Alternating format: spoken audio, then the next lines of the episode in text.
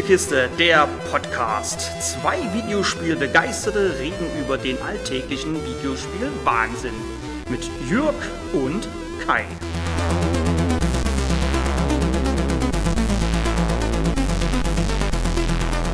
Seit 2005 buhlt die Forza Motorsport Serie um die Gunst von Rennspiel-Enthusiasten.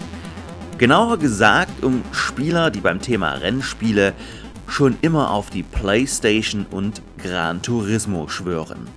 Microsoft wollte damals auch ein Stück vom Rennspielkuchen abhaben und hat die Serie immer weiter verbessert. Wie gut der achte Teil der Serie geworden ist, der wieder nur schlicht Forza Motorsport heißt, erfahrt ihr jetzt im Test. Ich habe früher unzählige Stunden in Gran Turismo 3 verbracht und auch Teil 4 sehr gerne und oft gespielt.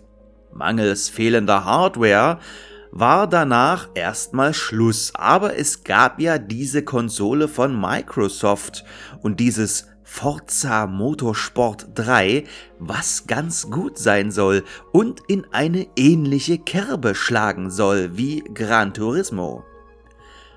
Ja, ich habe damals ein Bundle bestehend aus Xbox 360 Elite und Forza Motorsport 3 gekauft und was soll ich sagen? Ich habe es nie bereut. Und seit eben jenem Tag war auch die Liebe für diese Rennspielserie geweckt. Seit 2011 dem Erscheinungsjahr von Forza Motorsport 4, welches ich in guter Erinnerung habe, freue ich mich auf jeden neuen Serienteil und wurde bisher auch nur mit Teil 5 enttäuscht, der mangels Umfang sich angefühlt hat wie die Prolog-Ableger der Gran Turismo-Reihe. Und jetzt also Teil 8? Oder ein Reboot? Egal, Forza Motorsport wird der Konkurrenz aus dem Hause Sony bzw. Polyphony Digital schon zeigen, wo der Hase langläuft. Leider muss ich nach mehreren Spielstunden sagen, dass sich immer mehr und mehr Ernüchterung breit macht. Bevor ich aber zu meinen Kritikpunkten komme, rede ich erstmal über die Stärken. Wie gewohnt ist das Fahrgefühl fantastisch. Egal, ob ihr mit Controller oder Lenkrad auf den teilweise wunderschönen virtuellen Rennstrecken eure Runden dreht, ihr wisst immer, wann ihr am Limit unterwegs seid oder wo ihr zu langsam wart. Der Entwickler Turn 10 Studios weiß halt, wie es geht und zeigt das auch im neuesten Teil. Dabei ist Forza Motorsport nie eine knallharte Simulation wie beispielsweise ein Assetto Corsa oder ähnlich gelagerte Spiele. Es ist, wie schon immer, das Konkurrenzprodukt zum Real Driving Simulator auf Sonys PlayStation zu Gran Turismo. Und wie Gran Turismo, so protzt auch Forza Motorsport seit jeher mit einer Unmenge an Autos. Im neuesten Ableger sind es zum Start über 500 Stück. Braucht man das? Ich persönlich würde hier ja sagen, weniger ist mehr und es kommt ja nicht auf die Länge oder eben auf die Anzahl der Autos an. Ebenfalls wieder stark ist der Sound der Autos, obwohl bei dieser schieren Masse an Fahrzeugen wohl niemand sagen kann, ob sich Wagen A in der Realität jetzt wirklich so anhört wie im Spiel oder nicht eher wie Wagen B klingen müsste. Trotzdem klingt's wie immer toll, aber das erwarte ich auch von einem Spiel dieser Produktionsqualität. Der Karrieremodus läuft ähnlich ab wie in den Vorgängern. Ihr fahrt kleine, aus mehreren Rennen bestehende Meisterschaften, genannt Cups. Jeder Cup hat dabei unterschiedliche Themen und dadurch bedingt mehrere dafür zugelassene Autos. In den späten 1990ern lieferten sich prominente japanische Autohersteller wie Toyota, Nissan, Mazda und Mitsubishi ein Kopf-an-Kopf-Rennen um den Status als Marktführer. Durch die Entwicklung innovativer, hochmoderner Motoren wurden gewaltige Leistungssprünge erreicht. Diese legendären Motoren waren der 2JZ des Supra, der RB26 des Skyline, der Wankelmotor des RX7 und der 24-Ventil Twin-Turbo des Mitsubishi GTO. Alle diese Wagen waren ab Werk blitzschnell. Jetzt liefern sie sich ein Rennen darum, wer die ultimative JDM-Legende ist. Am Ende jedes Rennens gibt es je nach Platzierung Meisterschaftspunkte, wobei sogar jeder der 24 Fahrer Punkte bekommt und wer am Ende des Cups die meisten Punkte gesammelt hat, gewinnt die Meisterschaft. Logisch. Je nach Ergebnis und eingestelltem Schwierigkeitsgrad gibt's noch Credits, die Währung im Spiel, mit denen man sich dann neue Fahrzeuge für seine virtuelle Garage kaufen kann.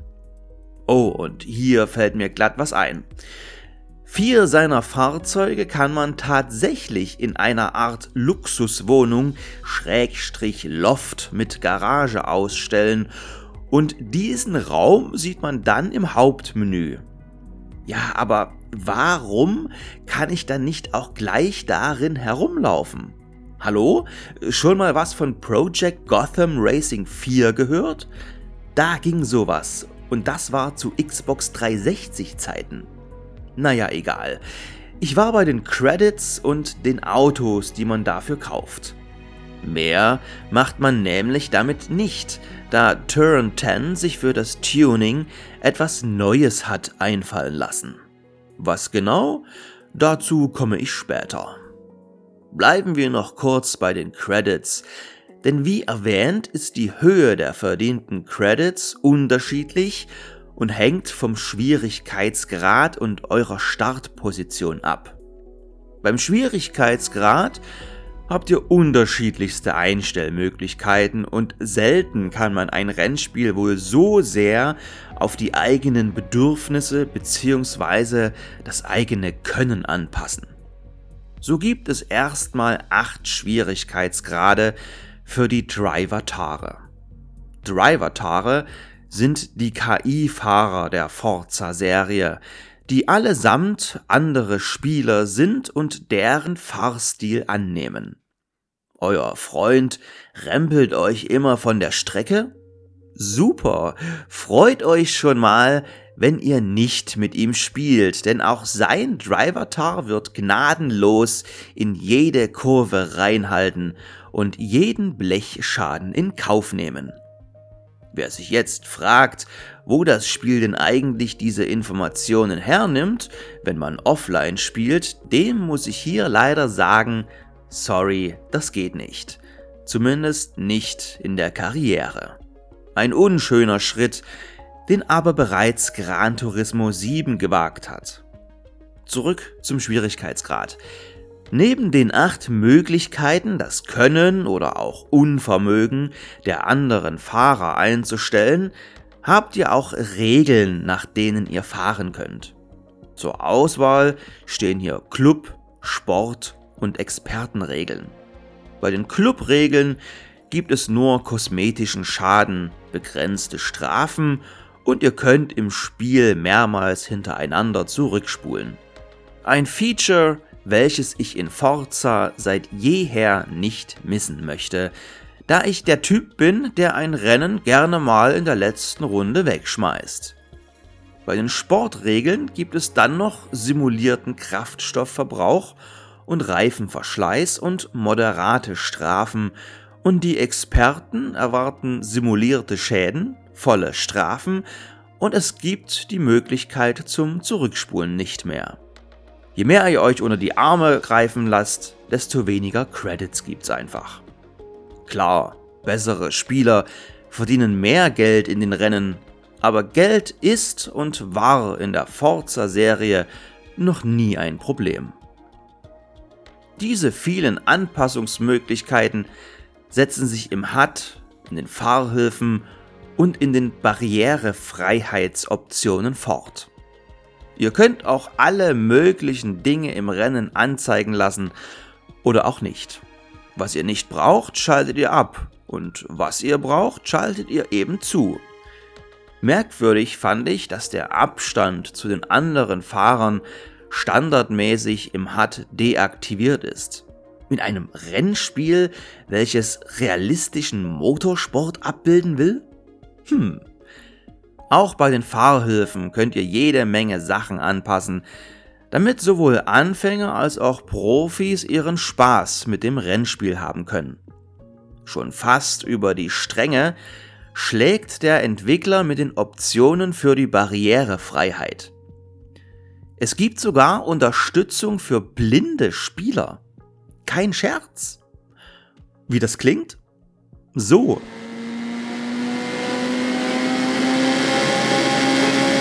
Segmentpunkte 6,5. Letzte Runde 01 Minuten 06 387 Sekunden. Rechts 3. Noch eine Runde. Links 5 in rechter Haarnadel lang. Gutes Segment plus 25 IP. Segmentpunkte 8,2.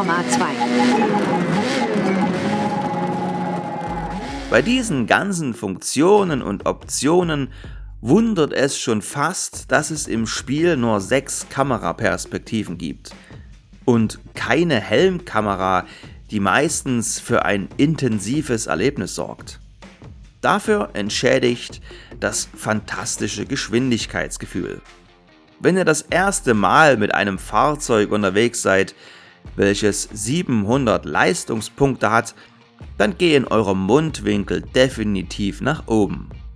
Und da fehlen noch ein paar Punkte bis zum Maximum von 998. Und damit kommen wir zum großen Problemkind des Spiels, dem Tuning-System. Denn für den neuesten Teil von Forza Motorsport hat sich Turn 10 etwas Neues einfallen lassen. Ihr tunt bzw. verbessert euer Auto nicht mehr, indem ihr neue Teile mit Credits kauft, sondern ihr tunt es mittels Autopunkten. Diese Autopunkte funktionieren wie ein Kontingent, welches steigt, wenn auch die Stufe eures Fahrzeugs steigt. Richtig gehört, die Fahrzeuge in Forza Motorsport haben Level bzw. müssen gelevelt werden. Das macht ihr mittels Segmentpunkten, die ihr beim Fahren sammelt. Je besser ihr in einem Streckenabschnitt oder eben Segment unterwegs wart, desto mehr Punkte bekommt ihr und irgendwann steigt damit die Stufe eures Autos. Das geht bis Level 50, dann ist Schluss. Habt ihr eines eurer Fahrzeuge auf Level 50 gegrindet, so könnt ihr nicht nur alles einbauen, was geht, da auch genug Autopunkte vorhanden sind, sondern ihr bekommt auch einen Herstellerbonus, womit ihr die nächsten Fahrzeuge etwas günstiger kaufen könnt. Wie bereits erwähnt, Geld ist und war noch nie ein Problem bei Forza Motorsport. Mit jedem Level eures Autos bekommt ihr mehr Autopunkte, um mehr und mehr Tuningteile anbauen bzw. wechseln zu können. Was mir hierbei nicht gefallen hat, ist, dass man bei einem Wagen mit Level 1 nicht alles tunen kann, weil schlicht und ergreifend nicht alles freigeschaltet ist.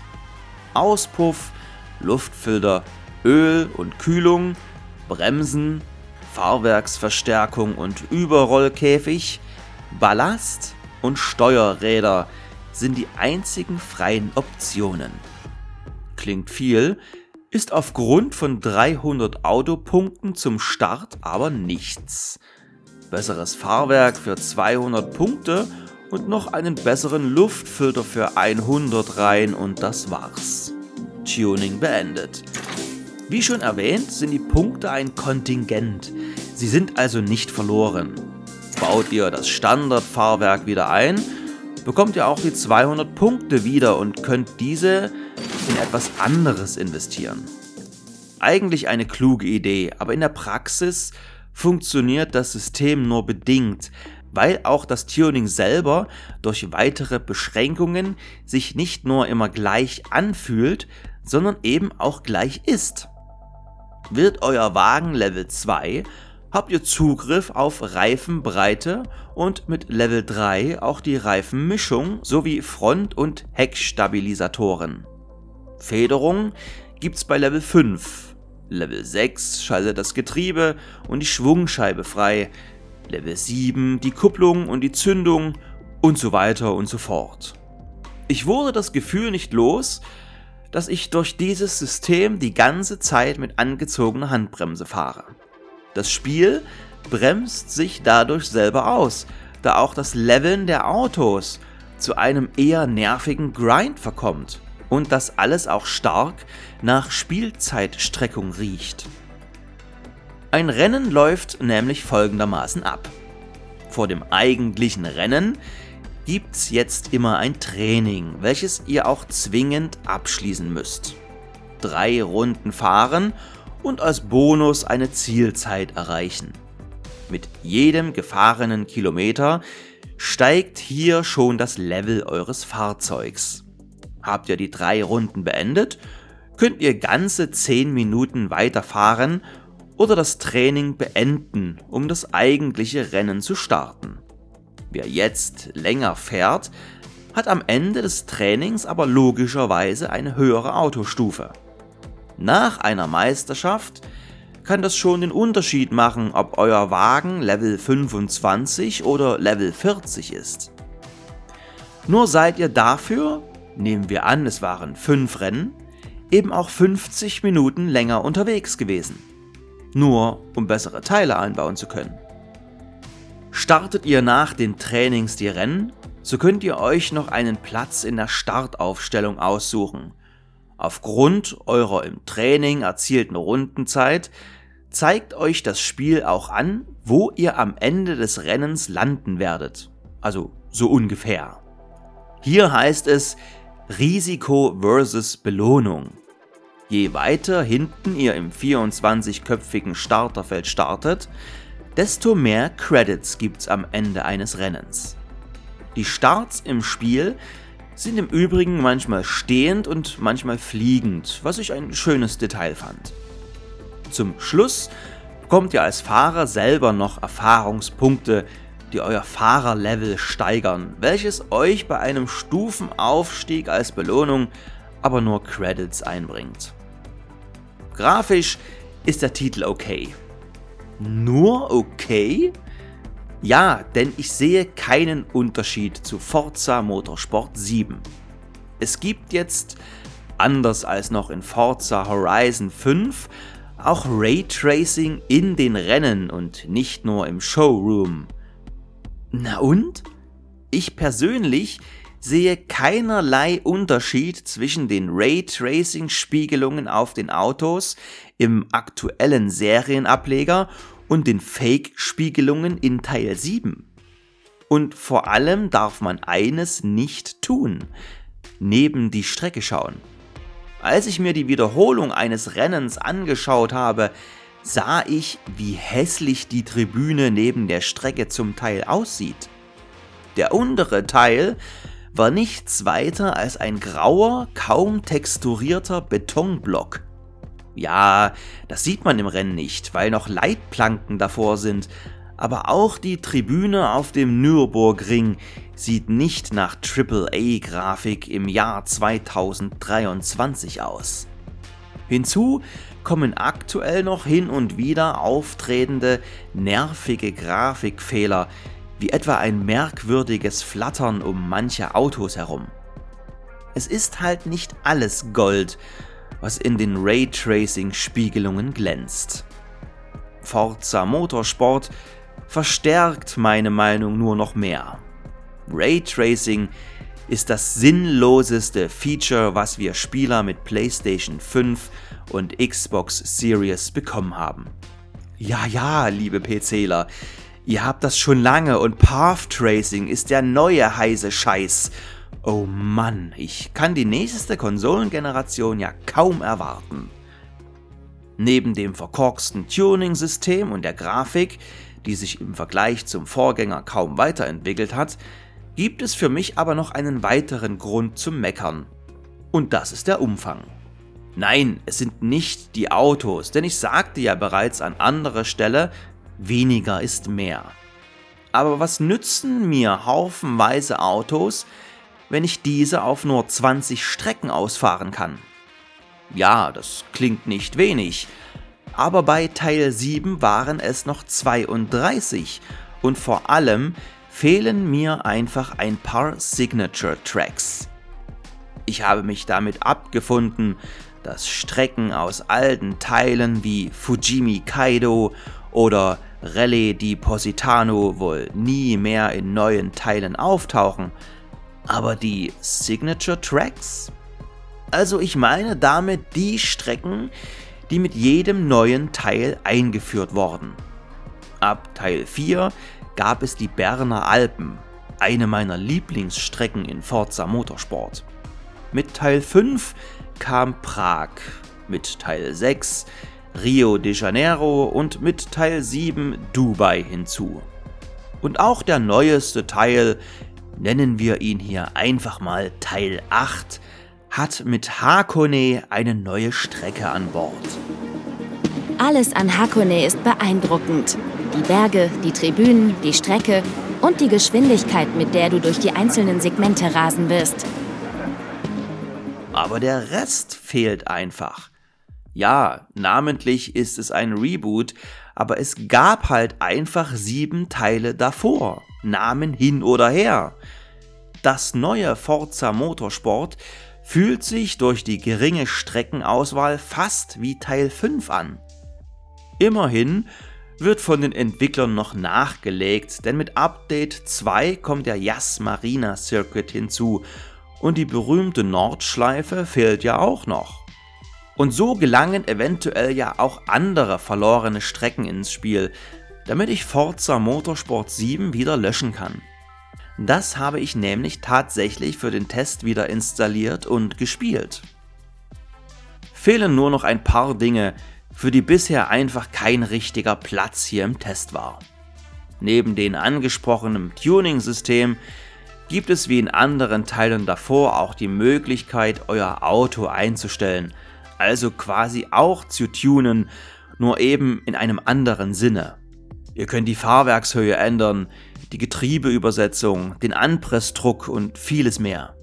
Es heißt ja schließlich Forza Motorsport, also habt ihr auch wie im echten Motorsport jede Menge Einstellmöglichkeiten an den Fahrzeugen. Wer gerne an Setups rumbastelt, um die Rundenzeit um ein paar weitere Tausendstel zu drücken, wird auch hier glücklich. Und auch die Lackierer unter euch werden glücklich, denn natürlich ist auch der mächtige aus den Vorgängern bekannte Lackierungseditor mit an Bord. Wieder mit der Möglichkeit, Lackierungen aus alten Serienteilen zu übernehmen. Dadurch gab es bereits zum Release des Spiels unzählige Lackierungen, seien es realistische Nachbildungen oder Fantasielackierungen. Forza Motorsport ist wieder ein gutes Spiel geworden. Eine klare 8 von 10, keine Frage. Aber dieses Mal fährt es der Konkurrenz hinterher. Gran Turismo 7 ist einfach das bessere Spiel in dieser Konsolengeneration. In der letzten Generation war es meiner Meinung nach noch die Forza-Serie, die immer eine Wagenlänge voraus war. Durch das Tuning-System bremst sich der Titel selber aus. Die kleinen Schritte zu neuen Tuning-Teilen sind einfach zu winzig und das Tuning macht auch keinen Spaß, weil es immer nach Schema F abläuft und man dafür ja auch kein Geld braucht. Man kann auch das Auto beim Tunen nicht drehen, was vor allem dann nervt, wenn man optische Tuning-Teile anbaut. Und apropos Optik, dazu gehören ja auch die Felgen. Erinnert ihr euch vielleicht, wie ich zu Beginn bei den Tuning-Sachen von Steuerrädern sprach? Ich wunderte mich, was sich hinter diesem Begriff beim Tuning befand, und es waren die Felgen. Echt jetzt? Ihr steckt so viel Geld in dieses Spiel, es arbeiten so viele Leute daran, und ihr übersetzt Felgen mit Steuerräder? Mein Totschlagargument für Rennspiele sind und bleiben aber nun mal die Strecken. Ich brauche keine 500 Autos und ich brauche auch keine 100 Autos, denn genau genommen ist es eigentlich Quatsch, in was für Sphären man sich da mittlerweile bewegt. Ich übertreibe hier jetzt mal maßlos, aber was nützen einem 1000 Autos, wenn man damit nur 10 Strecken unsicher machen darf? Meine Empfehlung, wer noch gar kein Forza Motorsport hat, kauft euch Teil 7. Der Streckenumfang ist größer, das Tuning-System ist besser und grafisch sieht es nicht schlechter aus als das neue Forza Motorsport.